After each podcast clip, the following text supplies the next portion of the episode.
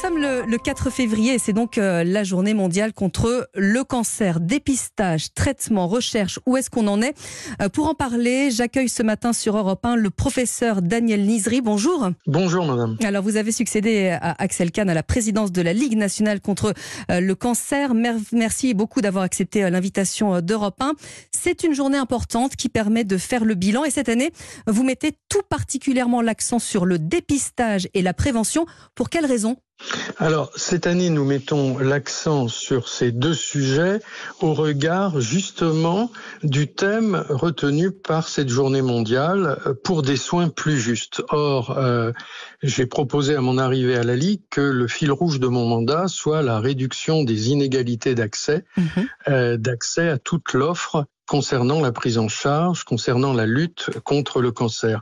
Et les deux sujets que vous évoquez sont des sujets euh, sur lesquels les inégalités sont flagrantes. Alors, quand on parle d'inégalité, est-ce qu'elle est sociale, est-ce qu'elle est géographique quand il s'agit euh, du cancer? Qu'est-ce que ça, qu'est-ce que vous mettez exactement sous ces termes?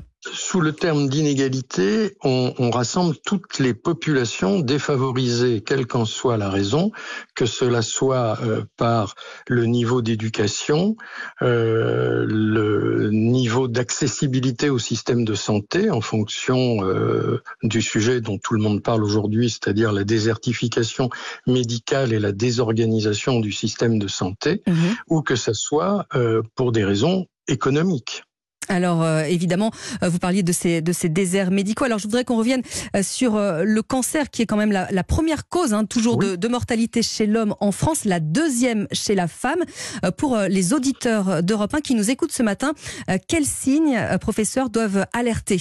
Quels signaux?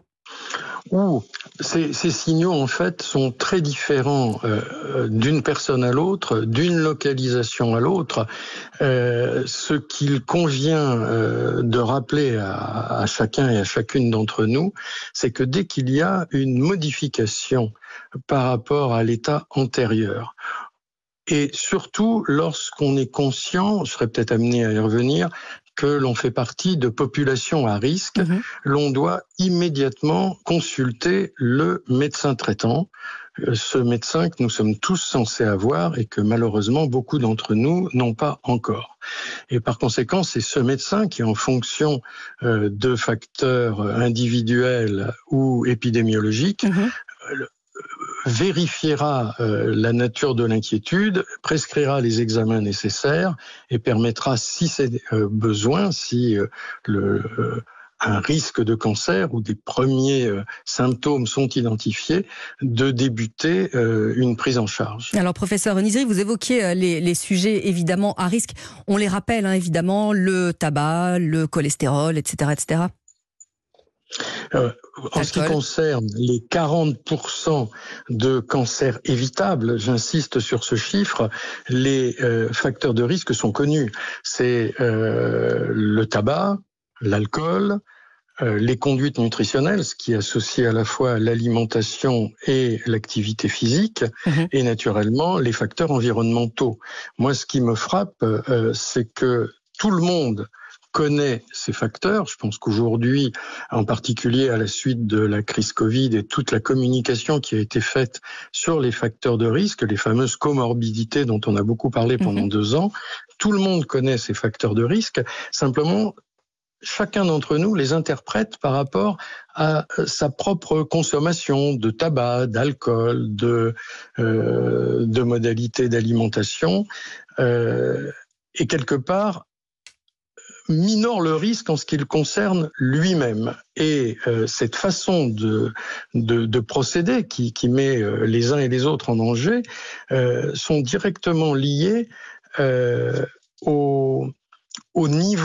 d'information des personnes. Par exemple, le dernier baromètre cancer qui a été présenté par l'Institut national du cancer et Santé publique France la semaine euh, en début de semaine montre que euh, les personnes dont le niveau de diplôme est inférieur au bac ont deux fois plus de risques de consommer quotidiennement du tabac et régulièrement de l'alcool, deux fois plus de risques que les personnes plus diplômées. D'où l'intérêt de ce type de journée, hein, justement pour rappeler l'essentiel. Alors, si on veut parler un petit peu de la science, des traitements, de l'avancée, professeur Nizri, où est-ce qu'on en est aujourd'hui? Il y a euh, les, les, les, progrès sont euh, très très importants depuis une vingtaine d'années. Et puis euh, il y a tout ce qui tourne autour de l'ARN dont on a beaucoup parlé au moment de la vaccination Covid. C'est une voie de recherche très importante. D'ailleurs, la Ligue a cherché, à, enfin a fait un appel à projet sur ARN comme outil innovant contre le cancer et nous avons eu une soixantaine d'équipes qui ont présenté des dossiers. Six ont été retenus par nos notre conseil scientifique mhm. national et nous allons soutenir euh, ces six projets euh, à hauteur de près de 2 millions et demi d'euros, euh, ce qui est pour nous un, un véritable challenge. Un véritable challenge, évidemment. Merci beaucoup, en tout cas, euh, professeur Daniel Nizri, d'être venu sur Europe 1 euh, ce matin euh, pour nous parler de cette journée mondiale du cancer. Bonne journée à vous. Au revoir, madame.